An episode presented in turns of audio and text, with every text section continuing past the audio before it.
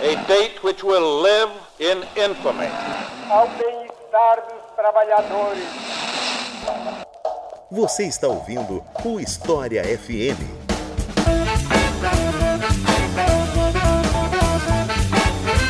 Salve ouvintes do História FM, bem-vindos a mais um episódio do podcast do Leitura Obriga História. Eu sou Iclis Rodrigues e hoje vamos falar sobre Guerra Civil Espanhola. E para falar sobre esse assunto, eu trouxe um autor que publicou livros sobre esse assunto, mais precisamente José Boades. Então, José, fica à vontade para se apresentar para o pessoal.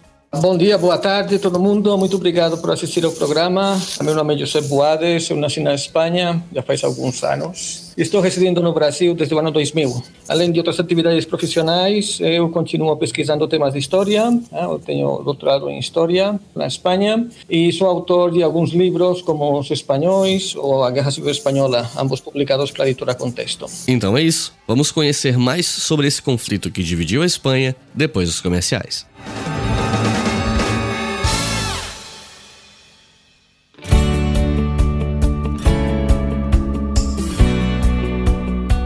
Acompanha o História FM sabe, mas quem não acompanha talvez vai ficar sabendo agora. Nós temos uma campanha que financia o História FM no Apoia-se. E não só o História FM, mas também outros podcasts que são produzidos pelo Leitura Obriga História, como o Estação Brasil e o Colunas de Hércules. E com um valor bem baixo por mês, a partir de R$ reais, você já financia todos os podcasts da casa. A existência desses podcasts depende dos nossos apoiadores.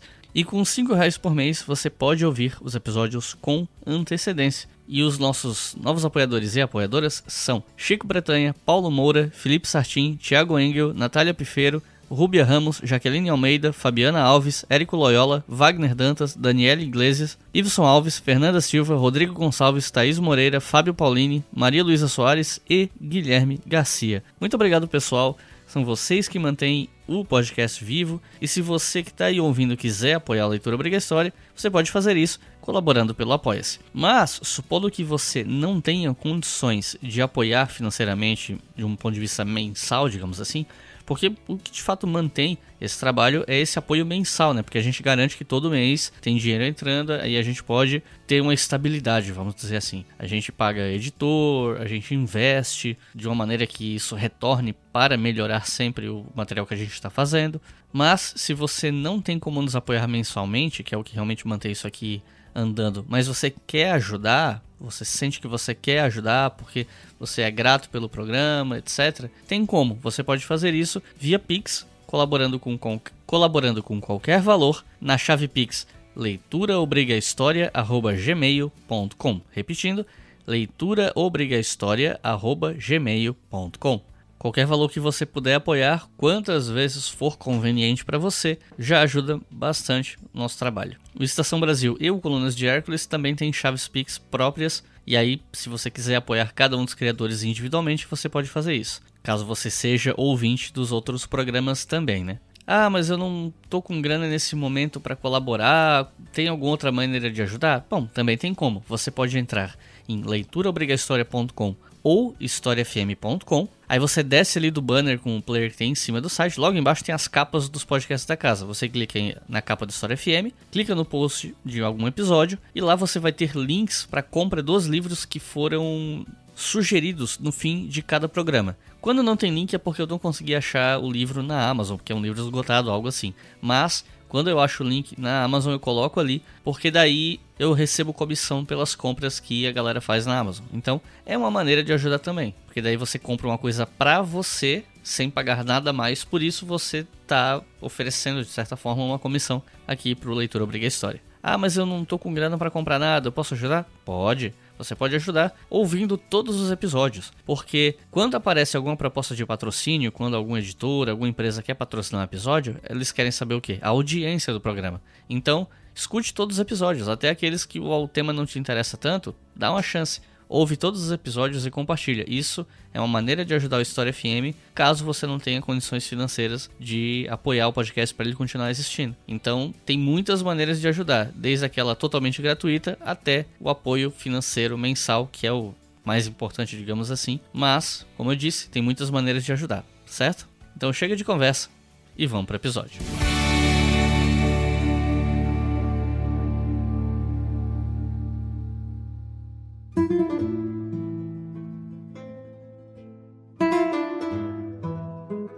Para a gente começar a falar sobre Guerra Civil Espanhola, a gente tem que voltar para o século XIX, né? Porque como é um assunto muito longo para um episódio só, então, pelo menos eu acho que uma introduçãozinha, um entendimento básico da Espanha no século XIX é importante para a gente entender essa guerra civil, né? Então, eu queria começar a perguntar sobre os conflitos após a queda do antigo regime na Espanha. Primeiro, entre isabelinos e carlistas, e depois entre monarquistas e republicanos. O que, que a gente poderia falar sobre esse contexto? Bom, como você muito bem apontou, a guerra que ocorreu entre 1936 e 1939, e que é conhecida como a Guerra Civil Espanhola por antonomasia, na verdade, é uma de tantas guerras civis que aconteceram na Espanha entre os séculos XIX e XX. De fato, a construção do Estado liberal de direito na Espanha foi bastante conflitiva, foi bastante problemática.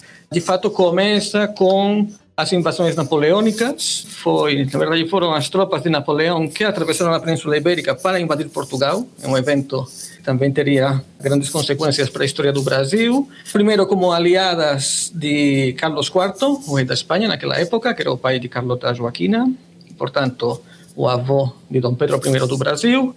E depois, eh, digamos que aquela amizade acabou.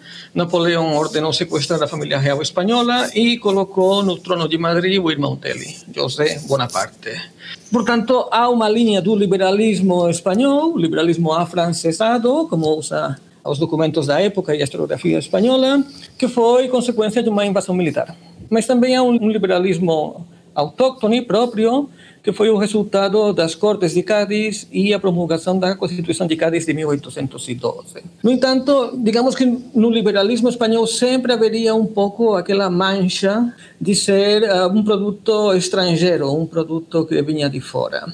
Portanto, quando acabam as guerras napoleônicas e o rei Fernando VII volta para Madrid, ele volta a estabelecer o absolutismo. Ao longo do reinado de Alfonso VII, que acaba em 1833, haverá diferentes golpes de Estado e diferentes tentativas de restabelecer a ordem liberal. E quando Fernando VII falece, se abre uma longa guerra civil, que foi a primeira guerra carlista. O equivalente das guerras carlistas em Portugal seria a guerra miguelista, aquela que enfrentou Dom Pedro I do Brasil com o irmão dele, Dom Miguel.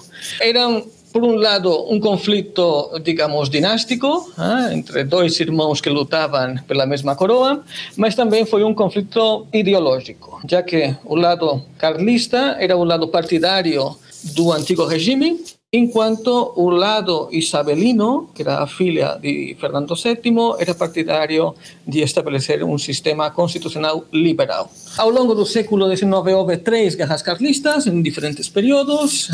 O reinado de Isabel II foi teoricamente um reinado liberal, mas também aconteceram diversos golpes de Estado e conflitos e uh, movimentos constitucionalistas. E, finalmente, em 1868, a rainha foi derrubada por uma, uma revolução ah, democrática e houve por seis anos o que foi conhecido como um sexênio revolucionário ou sexênio crítico, em que aconteceu um pouco de tudo. Houve ditadura militar, houve a importação de uma dinastia estrangeira, houve inclusive a proclamação da Primeira República, em 1873. A Primeira República foi de curta duração, ah, não, não conseguiu chegar nem sequer a um ano, provocou mais duas guerras civis, a guerra cantonalista e a terceira guerra carlista. E, de fato, se alguém tiver interesse né, em entrar no dicionário da Real Academia Espanhola, que seria o dicionário normativo da língua espanhola ou castelhana, e procura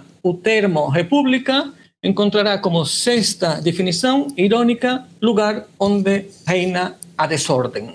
Então, a primeira experiência republicana na Espanha foi muito conturbada e, digamos, que geraria um sentimento de que a república não era a forma mais adequada para governar o país. Depois da, desse sexenio republicano, ah, voltaria a mesma dinastia, a dinastia Bourbon, com o filho de Isabel II, Alfonso XIII, e seria proclamada uma Constituição Liberal Conservadora, a de 1876, que foi a mais longa em termos de duração até a atualidade. No final do século XIX, a Espanha perdeu as últimas colônias que tinha, que eram basicamente as ilhas de Cuba, Porto Rico e o arquipélago das Filipinas, no, no Pacífico.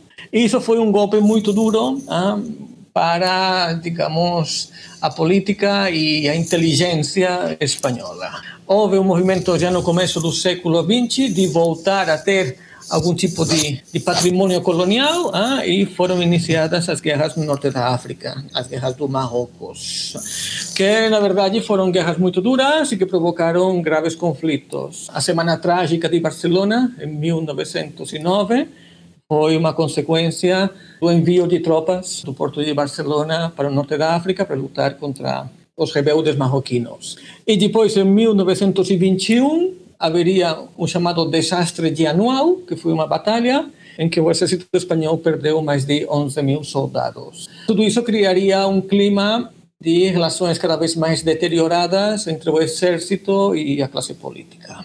Em 1923, concretamente no mês de setembro, o capitão-general da Catalunha, Miguel Primo de Rivera, resolveu dar um golpe de Estado e acabou com o regime constitucional de 1876. O rei na época, que era o rei Alfonso XIII, digamos que aceitou o desafio do general e o nomeou primeiro-ministro. A ditadura de Primo de Rivera teve alguns anos com alguns avanços notáveis, ah, tanto no plano econômico, conseguindo uma estabilidade e um crescimento econômico, e também no âmbito militar, em que conseguiram, digamos, controlar o protetorado espanhol do norte da África e derrotar as tropas marroquinas de Abdelkrim. No entanto, a crise econômica de 1929 causou estragos nas finanças espanholas. No final do ano, Miguel Primo de Rivera resolveu abandonar o cargo.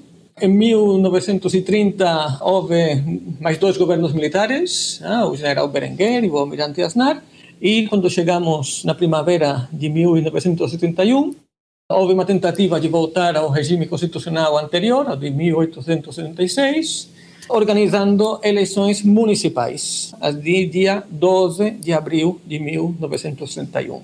Essas eleições, em praticamente todas as capitais de província, foram ganhas ah, pelos partidos republicanos e quando foram feito público, feito públicos os resultados eleitorais, isto foi no dia 14 de abril, foi proclamada a República na Espanha e o rei Alfonso XIII, junto com a família real Bourbon, resolveu sair do país e ir para o exílio. Com essa fundação da Segunda República da Espanha, né, a gente tem aí um momento que é fundamental para entender a escalada que levou à guerra. E aí eu queria te perguntar, mais ou menos que mudanças políticas e sociais essa Segunda República trouxe de mais relevantes e que grupos essa república beneficiava? Quais grupos ficaram insatisfeitos com essa Segunda República? Bom, a Segunda República teve que afrontar uma série de desafios uh, bastante importantes que já vinha se alastrando praticamente desde o século anterior. Por um lado, havia a questão da religião. Temos que pensar que a Espanha, há tempos recentes, foi um país eminentemente católico. Durante o antigo regime, havia claramente uma aliança entre o trono e o altar. Os reis da Espanha eram reis católicos e também a igreja tinha um peso muito relevante no âmbito da educação e também no âmbito doméstico. A República chegou com um programa político laico e também com um programa educacional progressista. Isso aí provocou situações de atrito com a hierarquia católica espanhola. E provavelmente o pior foi que algumas semanas depois da proclamação da República, houve uma onda de ataques, saques e incêndios de igrejas, conventos e mosteiros.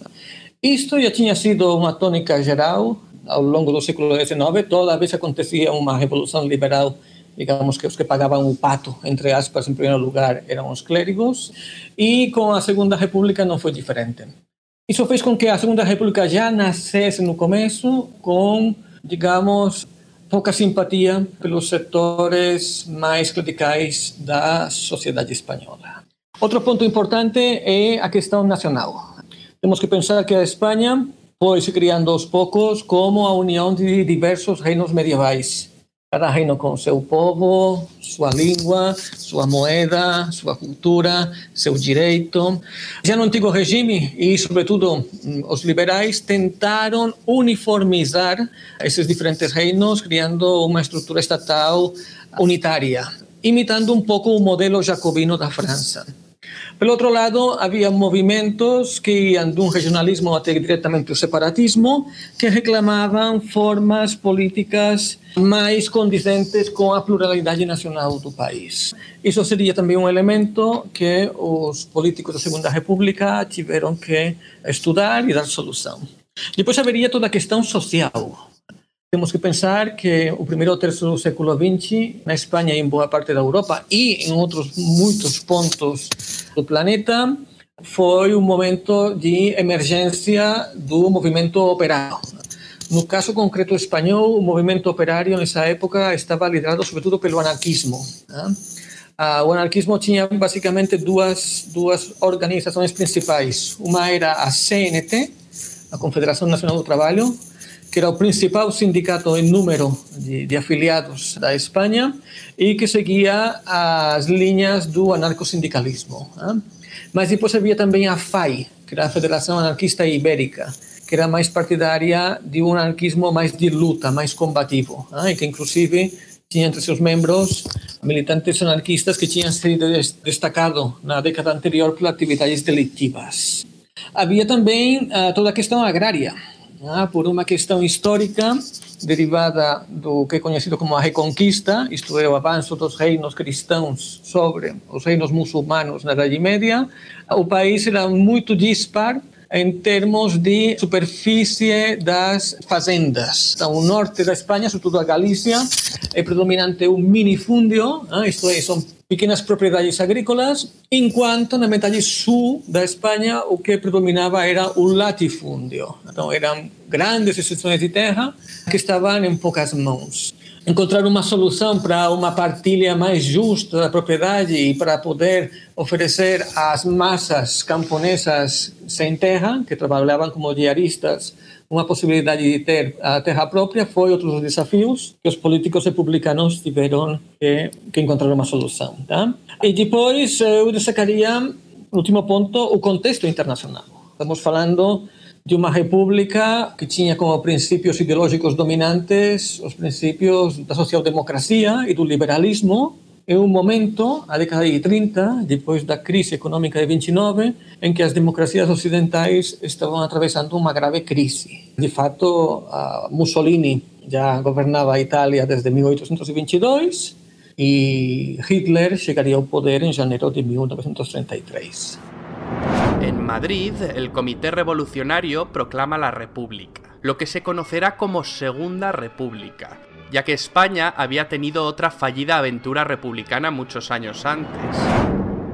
A polarização e o antagonismo político foram escalando e em 1936 a gente teve as eleições gerais onde a Frente Popular venceu. O que, que era exatamente essa Frente Popular e como essa eleição influenciou no começo da guerra, descambando para um golpe militar? Bom, na verdade, as frentes populares foram um resultado basicamente de uma ordem ou uma instrução que chegou de Moscou.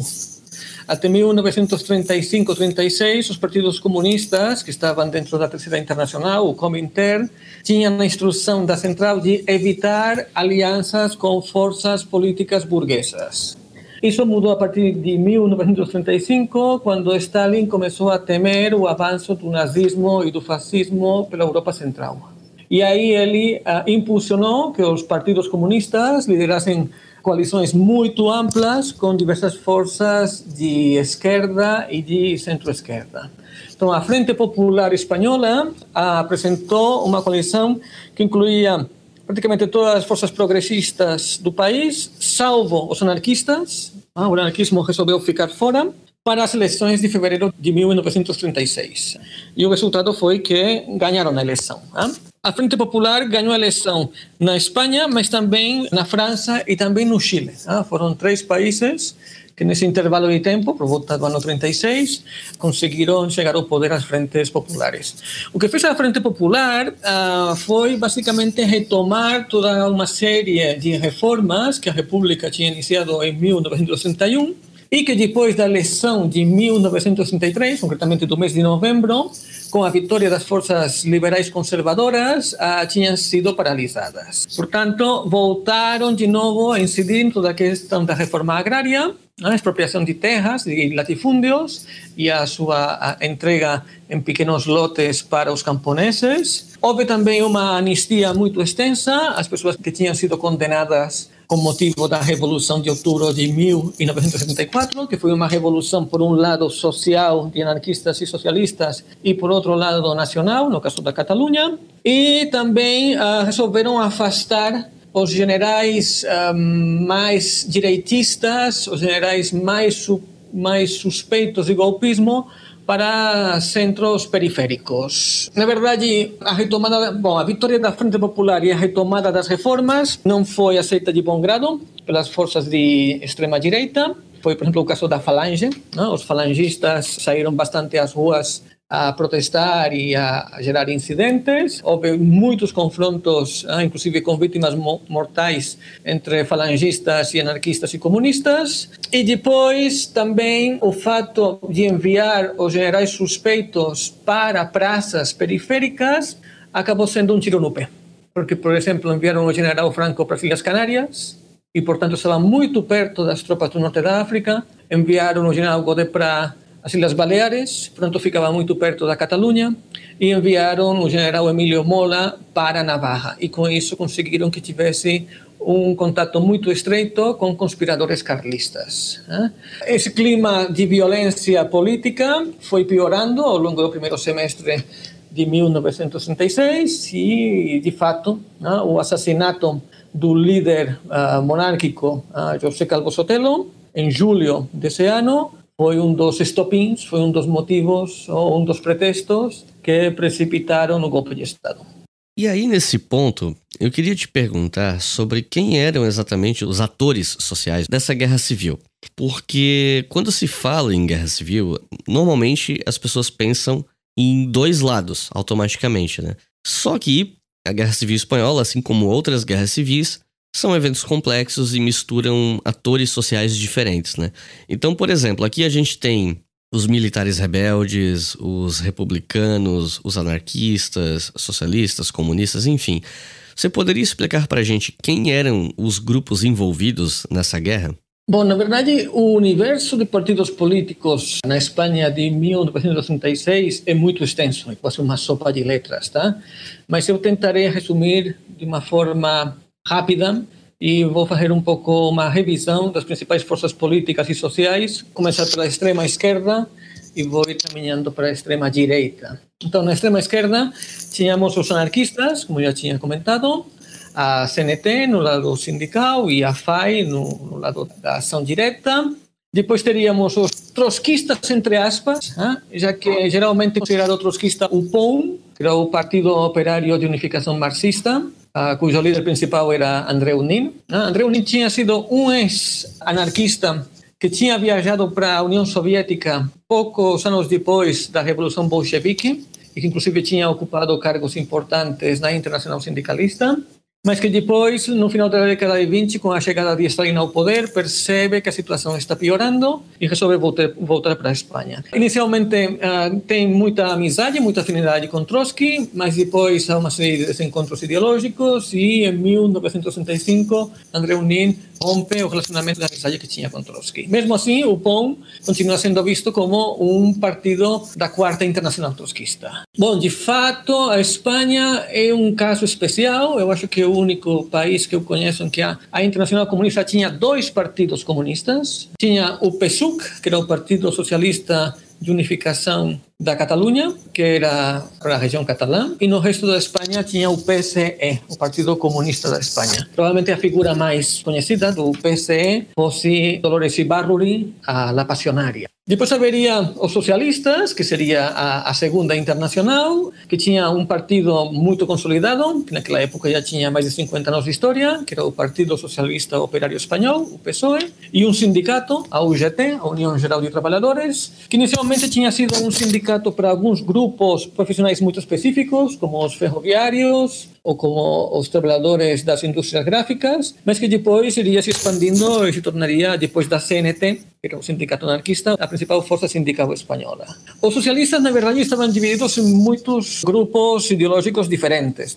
Haveria um setor mais revolucionário, que tinha como líder Francisco Largo Caballero, que defendia uma proximidade com os comunistas. De fato, houve uma tentativa de unificar socialistas e comunistas, que deu como resultado o PSUC, o Partido Comunista da Catalunha, e também a Juventude socialista unificada, que teve como primeiro secretário-geral uma figura histórica do comunismo, que se tornaria posteriormente, como foi o caso de Santiago Carrillo.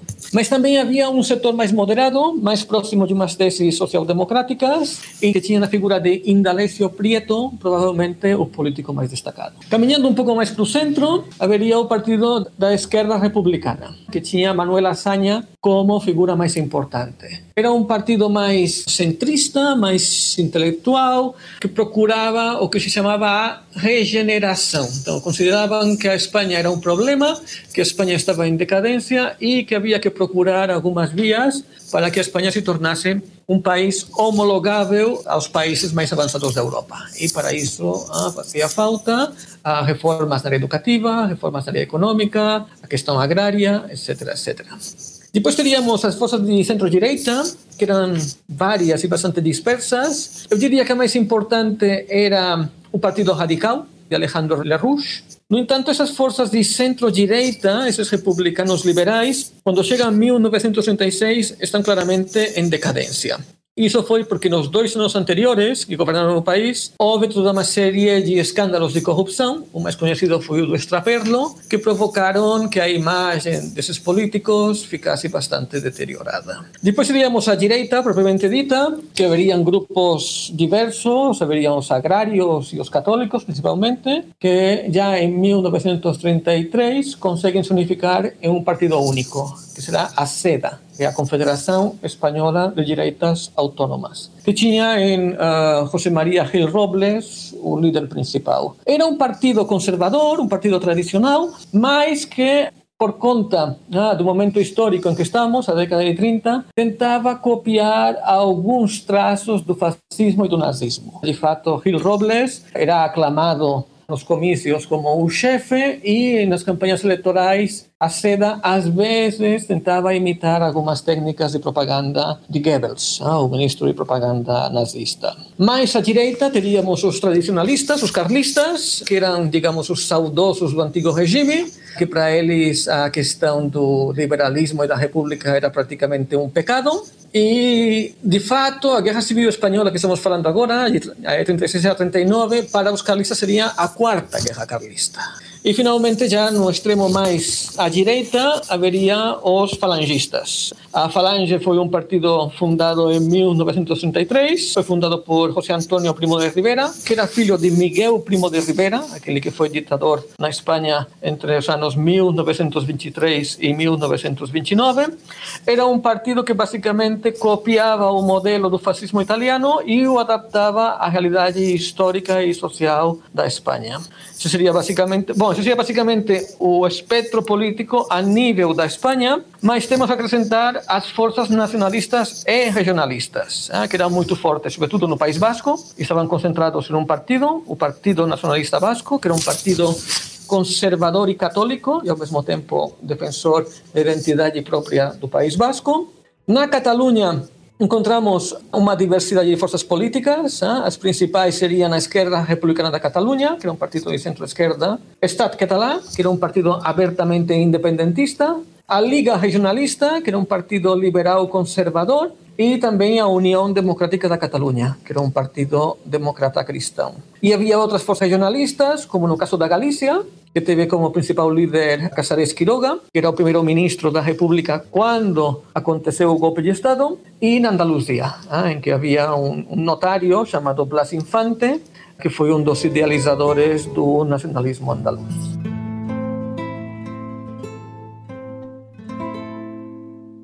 Você está ouvindo o História FM.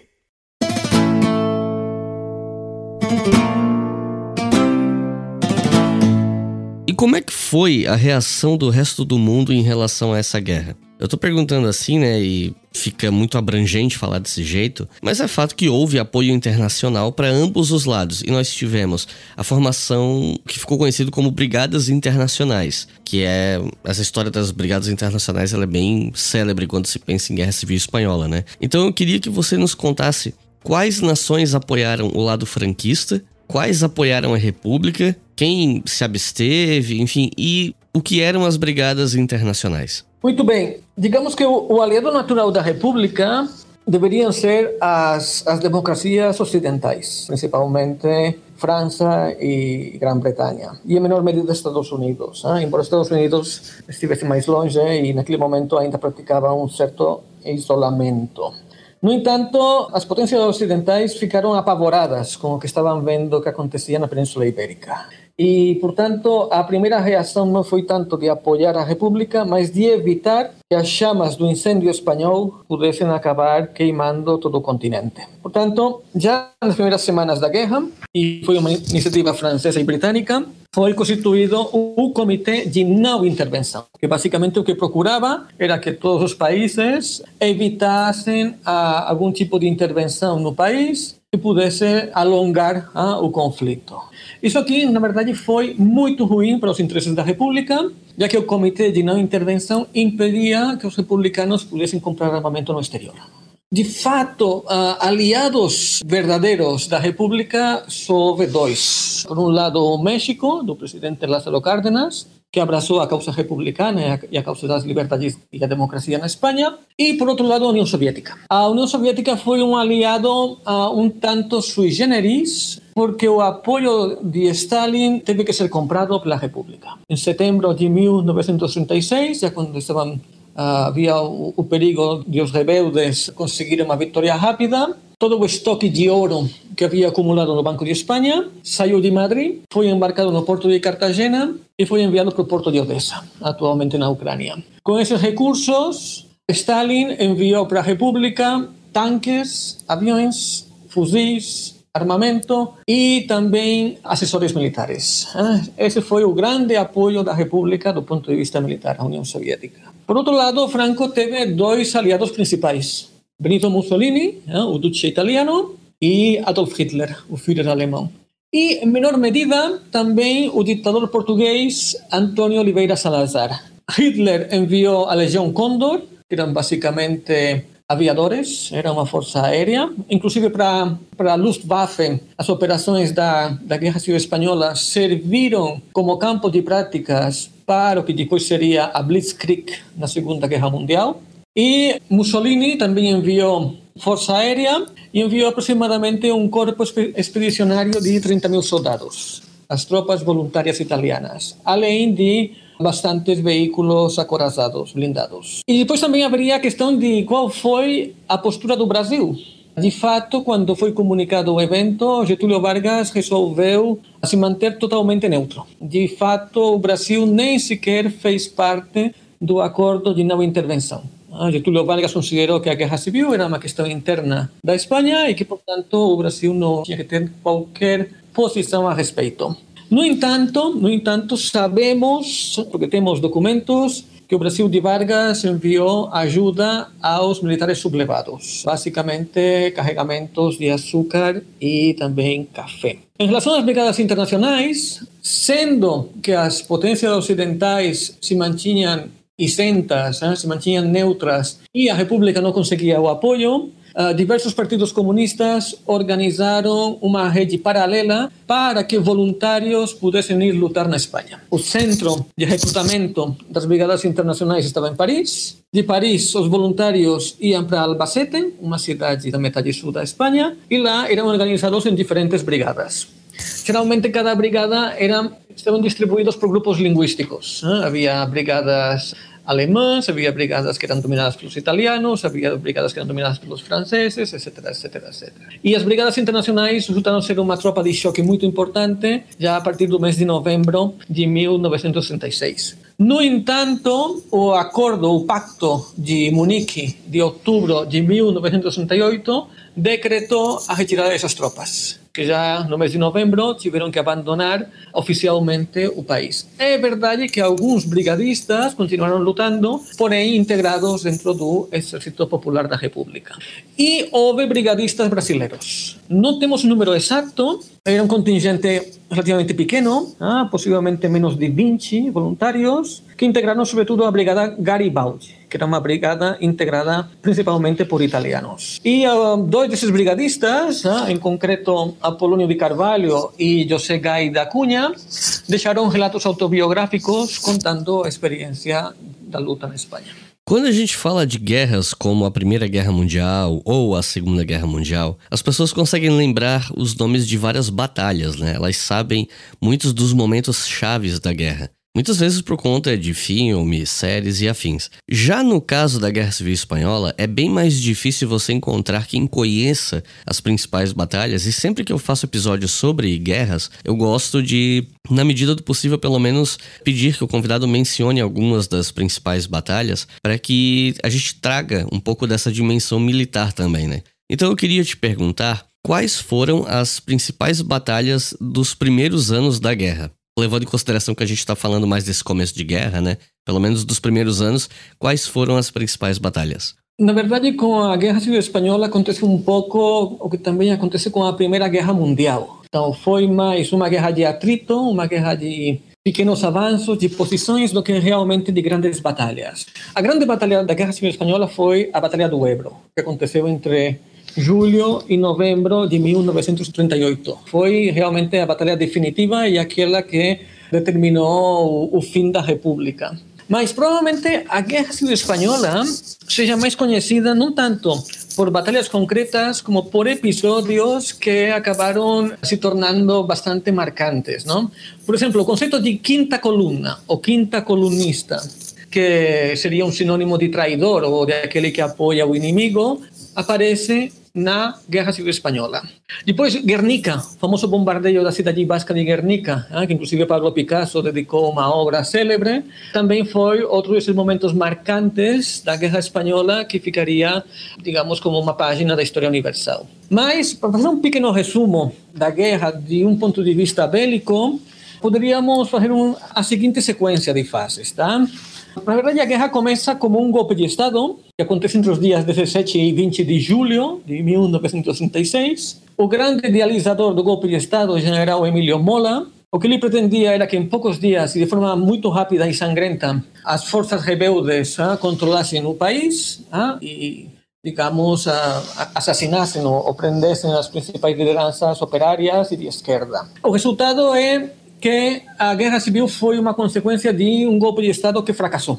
Então, o golpe de Estado 17, 18 19 de julho fracassa. Dentro do lado republicano se abre um debate muito grande, porque os partidos políticos e os sindicatos exigem ao governo que abra os arsenais e entregue armas para a população. Isso será um debate que fará com que em 48 horas a República tenha três primeiros ministros diferentes. Ah, finalmente será José Giral, que era um homem de confiança do presidente da República, Manuel Azaña, que resolverá abrir os arsenais, entregar armas e com essas armas as forças irregulares e milicianas conseguirão parar o golpe.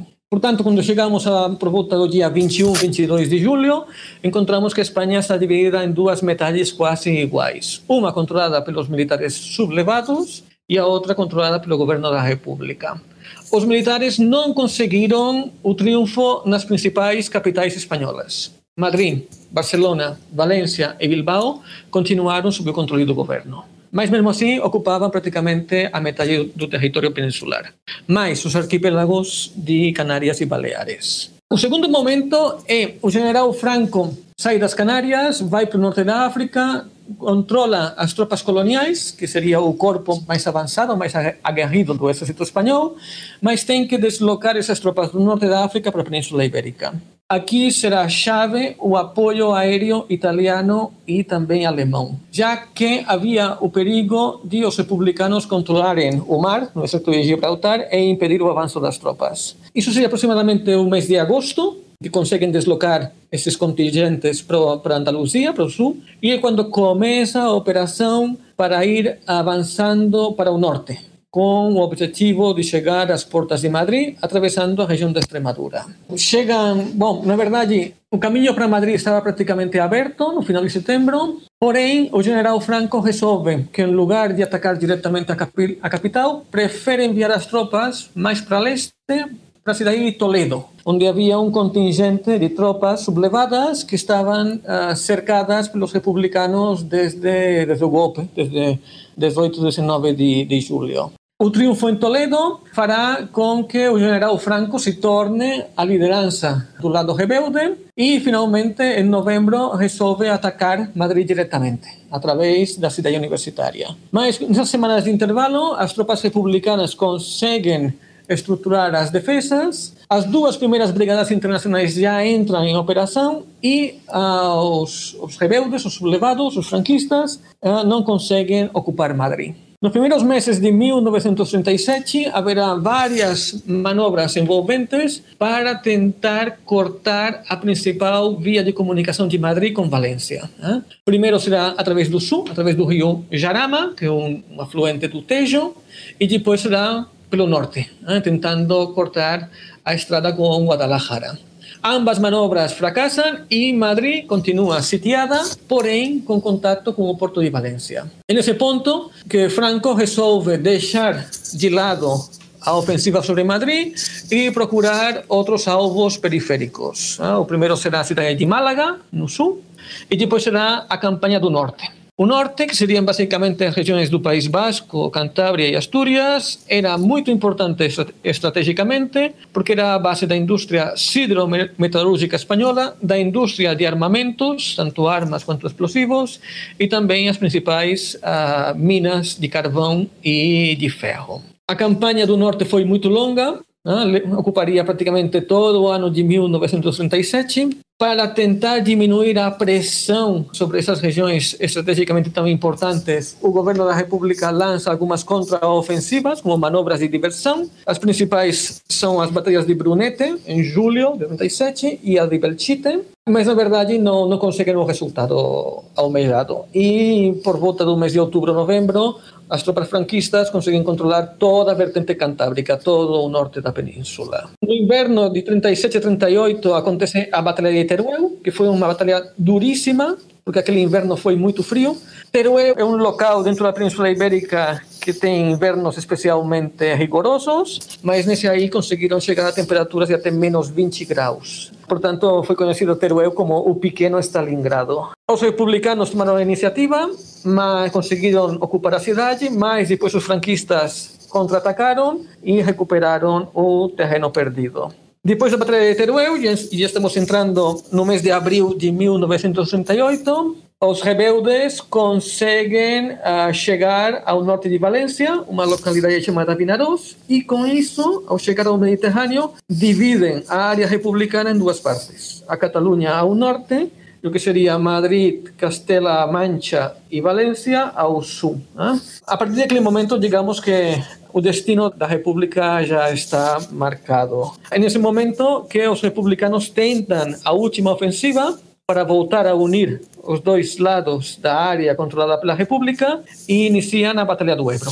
Uma batalha em que lutaram, se estima que lutaram mais de 200 mil soldados. E foi uma batalha longuíssima, uma batalha de atrito e tremendamente dura. Com o fim da Batalha do Ebro, que os franquistas acabam ganhando no mês de novembro de 38, começa a operação de conquista da Catalunha. Barcelona cai por volta do dia 30 de janeiro de 1939. E aí, ah, digamos que a República fica sem fronteira terrestre com a França. Dentro do lado republicano há uma discussão sobre se seria melhor apresentar a rendição.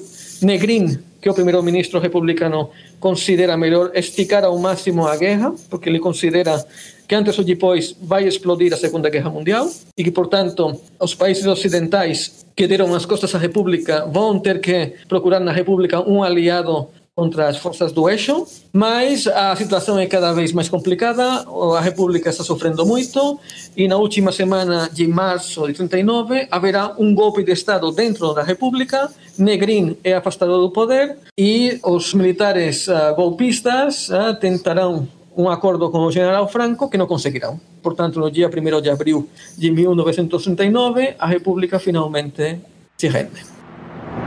El gran objetivo de los sublevados es tomar la capital. La gran ofensiva de Madrid es planificada como un movimiento convergente de las tropas de Mola por el norte y las de Franco por el sur. Si cae Madrid, los nacionales tienen ganada la guerra. Pero los defensores de la República no se lo ponen fácil.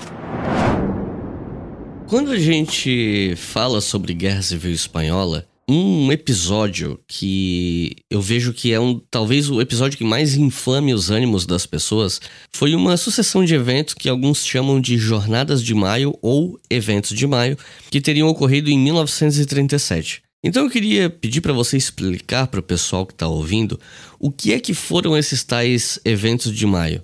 É, que debate é esse? Que, que aconteceu? Por que, que ainda hoje as pessoas estão brigando e discutindo sobre esse tema? Enfim. Bom, eu diria que o principal desafio interno que ambos os lados da guerra tiveram que encarar era conseguir a unidade. Ah, já vimos que o espectro político da Espanha de 1936 estava formado por uma constelação de diversas forças políticas, cada uma com uma ideologia, uma estrutura, líderes, objetivos diferentes, mas na guerra era importante manter a unidade, pelo menos de comando.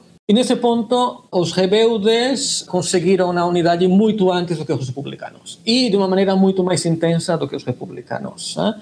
Depois da Batalha de Toledo e da recuperação de Toledo, Franco se torna, de todos os generais, o general mais, mais destacado, o que tem mais apoio dos aliados no exterior e aquele que internamente consegue concentrar uh, mais, mais forças. Uh, e já no final de outubro, o general Franco é elevado à categoria de caudilho e generalíssimo dos exércitos. Com isso, conseguirão os rebeldes os nacionais ter uma, uma unidade de comando bélico que os republicanos não tinham. Mais adiante, já no mês de abril de 1967, Franco também conseguirá juntar todas as forças políticas em um partido único, ah, com um nome longuíssimo e barroco, que era a Falange Espanhola Tradicionalista das Juntas de Ofensiva Nacional Sindicalista, que seria conhecido popularmente como Movimento Nacional. Então, com a unidade de comando bélico e a unidade política como partido único, digamos que em menos de um ano as forças rebeldes estavam totalmente unificadas. Isso não aconteceu com as forças republicanas. E o que é conhecido como os fatos, os eventos de maio, foi uma espécie de guerra civil dentro da guerra civil do lado republicano. O catalisador, o motivador do conflito foi uma tentativa do governo da República de ocupar o prédio da Telefônica, o prédio das telecomunicações de Barcelona. O governo da República estava controlado basicamente por republicanos de esquerda e comunistas, enquanto o prédio da Telefônica estava controlado pelos trotskistas e os anarquistas. Os comunistas acusavam anarquistas e trotskistas de quinta colunistas, ou seja, de grampear as comunicações e de passar informação delicada para o inimigo. Por esse motivo, um corpo de policiais da República resolveu assaltar e ocupar pela força o prédio da Telefônica. A esse ataque foi respondido com tiros e com violência pelos anarquistas e houve uma série de dias, nesse mês de maio, em Barcelona, em que houve uma guerra de barricadas por diferentes ruas e avenidas da cidade. O resultado foi que os anarquistas e os trotskistas foram derrotados. Quem levou a pior parte foi o POU, o Partido Operário de Unificação Marxista, que tínhamos comentado, de André Unin. Agentes soviéticos sequestraram André Unin, levaram ele de Barcelona para a cadeia de Alcalá de Henares, uma cidade próxima de Madrid. Lá ele foi, ficou por um tempo, depois foi retirado da cadeia, foi levado para uma checa. Uma checa era um centro de detenção ilegal do Partido Comunista. Foi interrogado, foi torturado e finalmente foi assassinado. Parece que o corpo foi jogado no acostamento de uma estrada, mas ainda hoje não sabemos onde está exatamente. Na verdade, ah, o que aconteceu foi uma aplicação dentro da guerra, da guerra Civil Espanhola das técnicas de expurgo que naquele mesmo momento Stalin estava praticando na União Soviética. Como consequência dos fatos de maio, Largo Caballero, que era o primeiro ministro da República, apresenta dimissão. Os quatro ministros anarquistas que faziam parte do governo republicano também foram exonerados do cargo. E no lugar, quem passaria a dirigir a política republicana seria Juan Negrin, um político canário, um político do Partido Socialista, mas que tinha um contato muito direto e simpatia com os comunistas. Algumas das consequências dos fatos de maio foi que todo o processo de coletivização de terras e fábricas que tinha sido iniciado em julho do ano anterior, que foi conhecido como a Revolução Espanhola, foi interrompido e depois também todos os movimentos milicianos, enfim, todas as tropas paramilitares que diversos partidos políticos e sindicatos possuíam, foram obrigadas a se integrarem no Exército Popular da República. Um testemunho de, de tudo aquilo que aconteceu em Barcelona naquele mês de maio de 1937 foi George Orwell, o escritor inglês. E de fato, um dos livros para mim mais importantes de Orwell, Homenagem à Catalunha, é justamente um, meio uma reportagem, meio um relato autobiográfico da experiência vivenciada naquelas semanas ah, e das consequências que, que tudo teve. Se alguém tem interesse, além do livro de George Orwell, também recomendaria o filme de Ken Loach, inspirado nessa obra, em homenagem à Catalunha, que é Terra e Liberdade, eh, que conta como um grupo, uma milícia vinculada ao POM, luta no front de Aragão depois acontecem todos os distúrbios, ah, os eventos de maio em Barcelona e acabam sendo obrigadas a se dissolverem e passará a integrar-se ao exército republicano.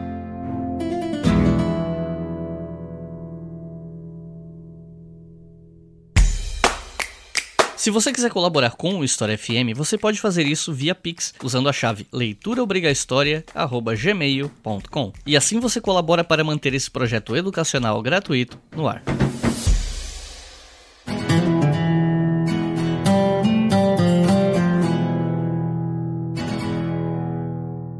Quando eu li o teu livro sobre Guerra Civil Espanhola, eu fiquei com uma sensação muito forte de que, de 1937 em diante, a vitória do lado franquista era uma questão de tempo e que a República não tinha uma real chance de, vitória a partir desse ano. Eu não vou bater o martelo e dizer que foi isso mesmo, até porque isso aqui é uma impressão de leitor, né? É o tipo de afirmação também que não dá para fazer lendo um livro só. Mas levando em conta que você estudou muito esse assunto, leu muito para poder escrever o teu livro e sendo o autor do livro que eu li, né?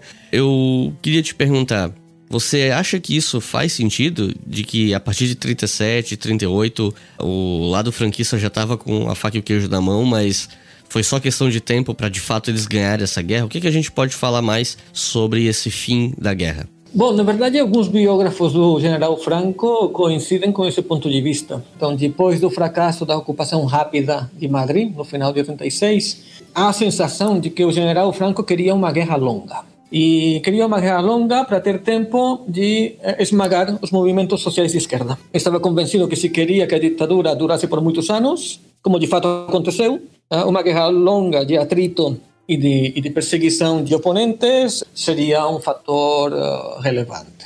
E, em paralelo, uh, Juan Negrín, uh, que era o primeiro ministro da República depois dos eventos de maio em Barcelona, também ele estava ciente de que a posição da República era muito delicada, que dependia basicamente do apoio da União Soviética e que, enfim, só fazia recuar em relação aos avanços continuados e persistentes dos, das tropas franquistas.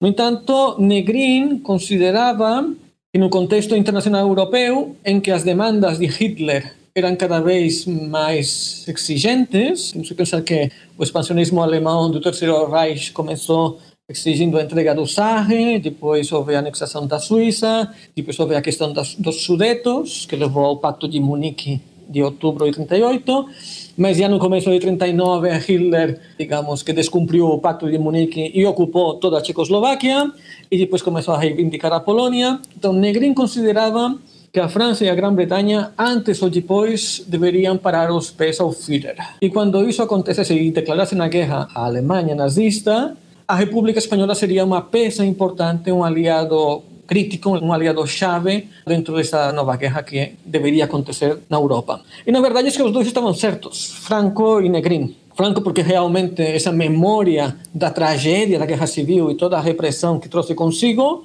fez com que fosse um dos ditadores mais longevos da Europa. Então esteve desde outubro de 36, em que foi proclamado caudilho, até novembro de 75, que foi quando veio falecer. Então estamos falando de um ditador de quase 40 anos. E Negrin também, também em parte estava certo, porque a Guerra Civil Espanhola acabou no dia 1 de abril de 39, E no dia 1 de setembro desse mesmo ano, Hitler invadia a Polônia. Portanto, houve simplesmente um intervalo de cinco meses entre o fim da Guerra Espanhola e o início da Segunda Guerra Mundial. Quando você procura material sobre a Guerra Civil Espanhola, você percebe que se fala muito sobre violência e repressão nos diferentes lados do conflito, né? A repressão do lado franquista ela costumava ser bem pior, mais abrangente, mas também se fala sobre violência do lado das esquerdas. E eu sei que isso gera um debate, gera uma certa polêmica, gera discussões sobre equivalência da violência do lado opressor versus o lado oprimido. Enfim, é um debate muito complexo tal. Então eu queria que você comentasse um pouco sobre alguns casos mais emblemáticos de repressão ou violência dos diferentes lados e queria saber qual é a sua leitura sobre isso. E aí fica à vontade para opinar como você preferir. Bom, eu gostaria de fazer uma consideração prévia. Qualitativamente, a repressão praticada pelos dois lados foi igualmente bárbara. Se eu tivesse que escolher entre um centro de detenção falangista ou uma chica comunista, sinceramente, seria uma escolha de Sofia. ¿eh? No entanto, numericamente é verdade. Os franquistas causaram mais vítimas que os republicanos. Paul Preston, que tem um livro publicado alguns anos atrás, O Holocausto Espanhol, ele calcula que houve aproximadamente 150 mil mortos causados pela repressão azul não, franquista contra 50 mil aproximadamente ocasionados pela repressão vermelha. Mas isso se deve basicamente a que os franquistas ganharam a guerra e, portanto, continuaram na repressão após 1 de abril de 89. De fato, foi aberta uma causa geral para apurar responsabilidades tanto de ex-combatentes do exército como de pessoas que tiveram algum tipo de engajamento político social. E depois também ao fato de que, enfim, a guerra, salvo alguns momentos concretos, ah, quem sempre tomou a iniciativa foi o lado franquista.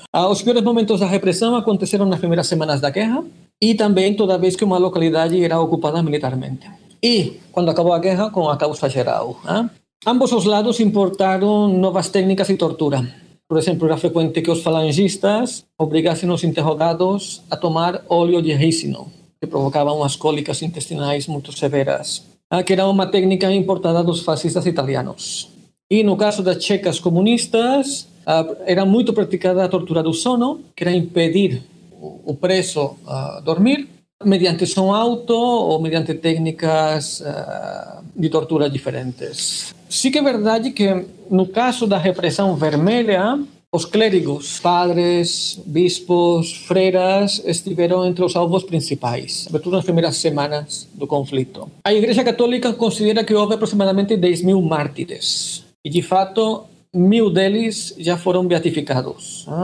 João Paulo II fez uma grande beatificação de 500 sacerdotes e religiosos e seu sucessor Bento XVI fez mais uma. E depois também dentro dessa área de violência e repressão, eu destacaria a violência sexual, que era aplicada sobretudo nas mulheres. Já fosse como instrumento para obter informação nos interrogatórios ou simplesmente como uma humilhação para as vítimas, ah, com a vontade de deixá-las marcadas socialmente. Los años 37 y 38 constituyen el largo tramo central de la guerra, que partiendo de un equilibrio de fuerzas se va a ir resolviendo en favor de los sublevados. E muito se fala sobre como intelectuais tiveram um papel importante nessa guerra, né? Porque muitos escritores e artistas bem famosos da época tiveram algum envolvimento com ela, seja lutando, seja declarando apoio a algum lado, seja representando a guerra na sua arte. Né? Tem gente como Ernest Hemingway, George Orwell, Pablo Picasso, entre tantos outros, né? Como você vê não apenas a participação deles na guerra, mas também o impacto que a guerra teve em toda uma geração, em parte pelo que os escritores e artistas produziram a respeito dela? Bom, já comentamos anteriormente o caso de George Orwell.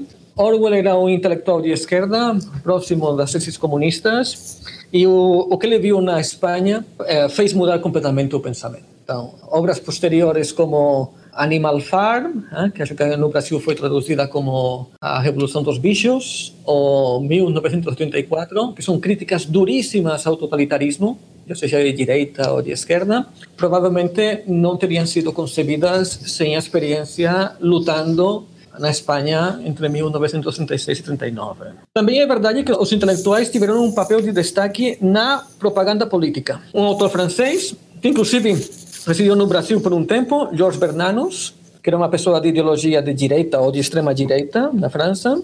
Ele vivenciou o início da Guerra Civil Espanhola na ilha de Mallorca e ficou arrepiado. E quando voltou à França, em 37, publicou um livro, Os Grandes Cemitérios sob a Lua, em que lança gravíssimas acusações, inclusive contra o bispo, pela repressão que ele presenciou na ilha. De fato, para compensar o impacto que teve o livro de Bernanos, outro intelectual, Joan Estelric, que era uma figura que procedia das linhas do nacionalismo catalão, mas que se tornou um, um apologeta do franquismo, escreveu um livro, A Perseguição Religiosa na Espanha, que foi traduzida a diversas línguas e que continha muito material gráfico, ah, mostrando enfim, os incêndios de igrejas, conventos e locais religiosos. Também a Exposição Universal de Paris, de 1937, foi palco do combate ideológico entre os dois lados da guerra, já que tanto a República quanto o lado rebelde tinham seus próprios pavilhões. No caso do pavilhão republicano, a obra estrela foi o Guernica, de Picasso, né, que foi uma obra de encargo que fez o governo da República para o artista espanhol. E quando ele estava pensando uh, o que poderia acontecer, o que ele poderia criar para esse evento, aconteceu o bombardeio de Guernica. Né? E todas as imagens e todos os relatos de como os aviões alemães tinham praticamente arrasado aquele vilarejo do País Basco, uh, motivaram o que, sem dúvida, é uma das obras pictóricas mais relevantes do século XX. Em Valência, em 37, foi organizado o segundo Congresso de Intelectuais Antifascistas, que além dos principais escritores espanhóis uh, daquela época, também atraiu o interesse de grandes autores latino-americanos. Uh, Pablo Neruda Octavio Paz, por exemplo, participaram do Congresso. Também diversos membros do que nos Estados Unidos é conhecida como a geração perdida, a geração que participou da Primeira Guerra Mundial, foram para a Espanha para conhecer de primeira mão o que estava acontecendo. E temos, sobretudo, duas figuras muito importantes: Ernest Hemingway e John Dos Passos. Então, da experiência no, na Guerra Espanhola, Hemingway nos deixou um romance por quem dobra nos sinos que também ganharia uma adaptação cinematográfica, ah, protagonizada por Gary Cooper, se não estou enganado. Outros intelectuais, por exemplo, o fotógrafo Frank Capra, também esteve na guerra, e, e algumas das fotografias mais emblemáticas deste fotógrafo foram captadas nas trincheiras e nos campos de combate espanhóis. Ah. Também temos que comentar o fato de grandes intelectuais que foram assassinados durante a guerra. Provavelmente o caso mais famoso é o de Federico García Lorca mas também do lado uh, dos rebeldes, do, do, lado dos sublevados, algumas figuras importantes como Ramiro de Maeztu, que era um intelectual de destaque da geração de 1898, também foi vítima desta vez dos republicanos. Unamuno, Miguel de Unamuno, que era um grande intelectual espanhol, que era o reitor da Universidade de Salamanca, inicialmente uh, mostrou simpatia pelo golpe de Estado e pelos militares sublevados, mas depois, quando percebeu o rumo e a repressão que estava sendo praticada, resolveu mudar de opinião. E num famoso discurso na Universidade de Salamanca, em 12 de outubro de 36, fez aquela famosa frase de vencereis, mas não convencereis. E no Brasil, ah, podemos comentar diversos autores que foram impactados pelo que tinha acontecido na Espanha. Provavelmente Manuel Bandeira, eh, e o poema Espanha no Coração, mas também encontramos algumas alusões à Guerra Civil Espanhola na obra de Jorge Amado. Então, toda essa participação de escritores, de pintores, de intelectuais na Guerra Civil Espanhola faz com que a vezes tenha um certo ar de guerra romântica, hein? malgrado a quantidade de pessoas que perderam a vida, malgrado os mais de 300 mil refugiados, malgrado todos os horrores que trouxe a guerra. E para a gente terminar, eu queria fazer duas perguntas. As duas têm uma relação direta, de certa forma. Essa guerra ela deixou marcas muito profundas na sociedade espanhola e ainda cita debate, ainda hoje você encontra grupos que rememoram lados da guerra para abraçar discursos políticos, etc. Ainda existem polêmicas em torno disso. Então, minhas duas perguntas seriam: primeiro, dado o impacto que a guerra teve em tantas famílias na Espanha, Houve casos na sua família onde a guerra impactou levando em consideração que você é espanhol, então é uma outra dimensão, né? Porque eu, como brasileiro, falar sobre a Guerra Civil Espanhola é uma coisa. Alguém que é da Espanha e que a guerra pode ter tido efeitos na sua família ou nos seus descendentes, é, dá uma outra dimensão, né? Uma, uma dimensão mais pessoal. E a segunda coisa é Quais debates ou polêmicas ocorrem na Espanha hoje que têm alguma relação com a guerra civil?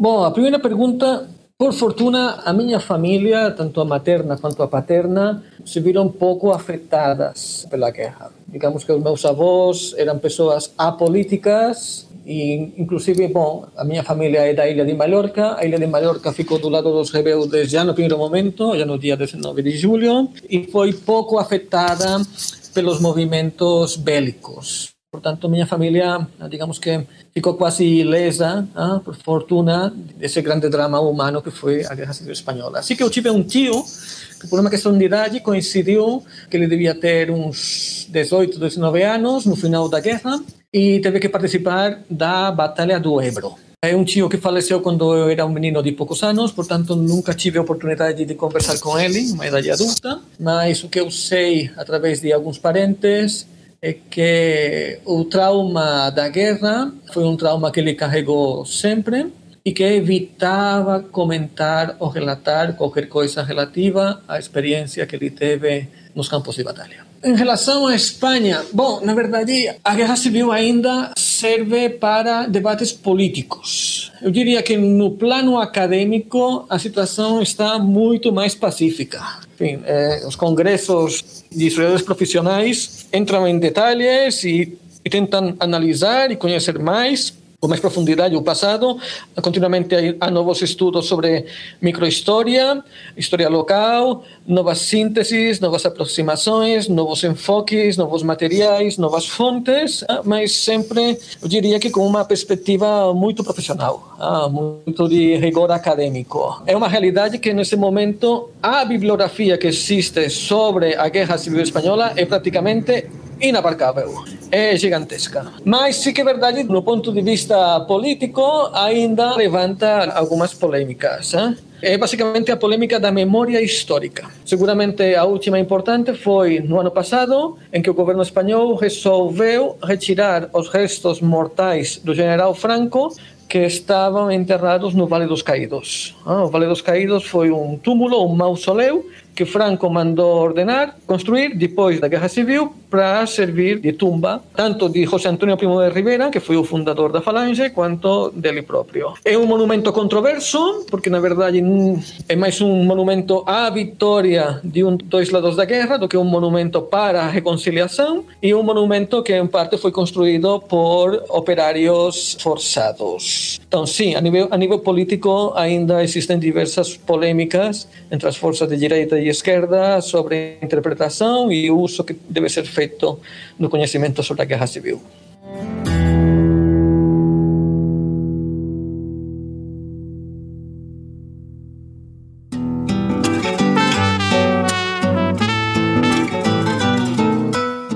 Recomendações de leitura para quem ouviu o episódio até o final, ficou interessado e quer estudar mais sobre Guerra Civil Espanhola.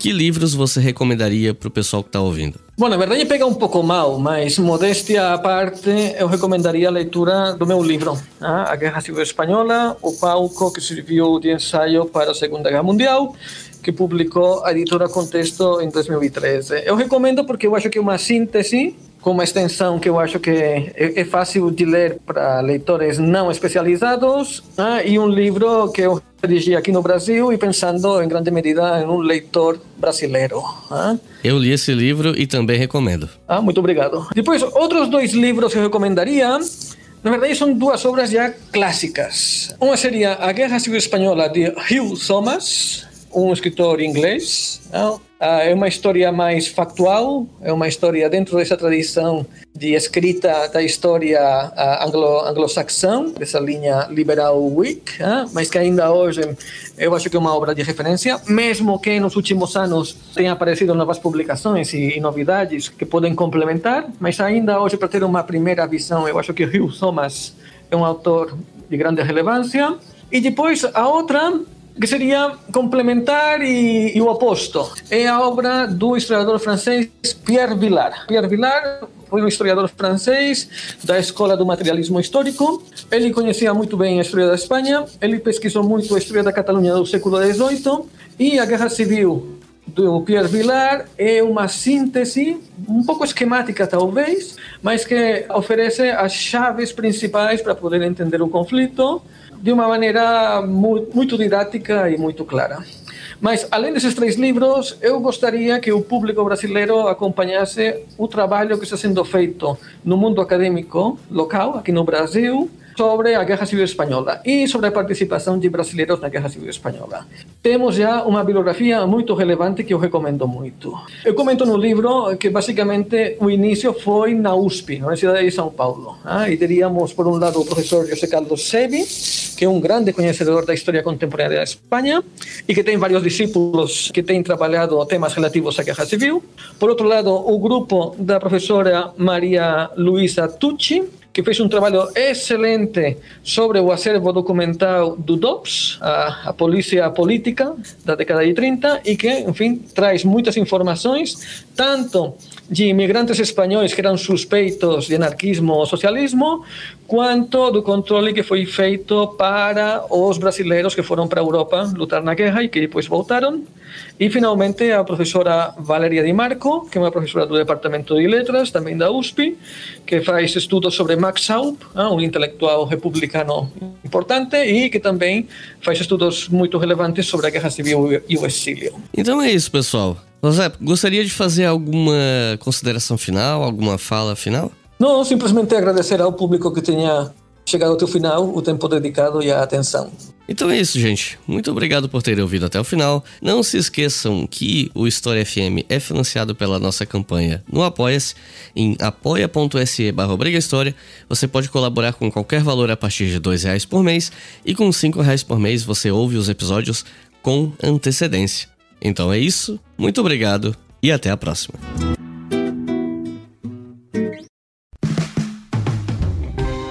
Este podcast foi financiado por nossos colaboradores no Apoia-se. Acesse apoia.se barra e contribua para manter este projeto educacional gratuito no ar.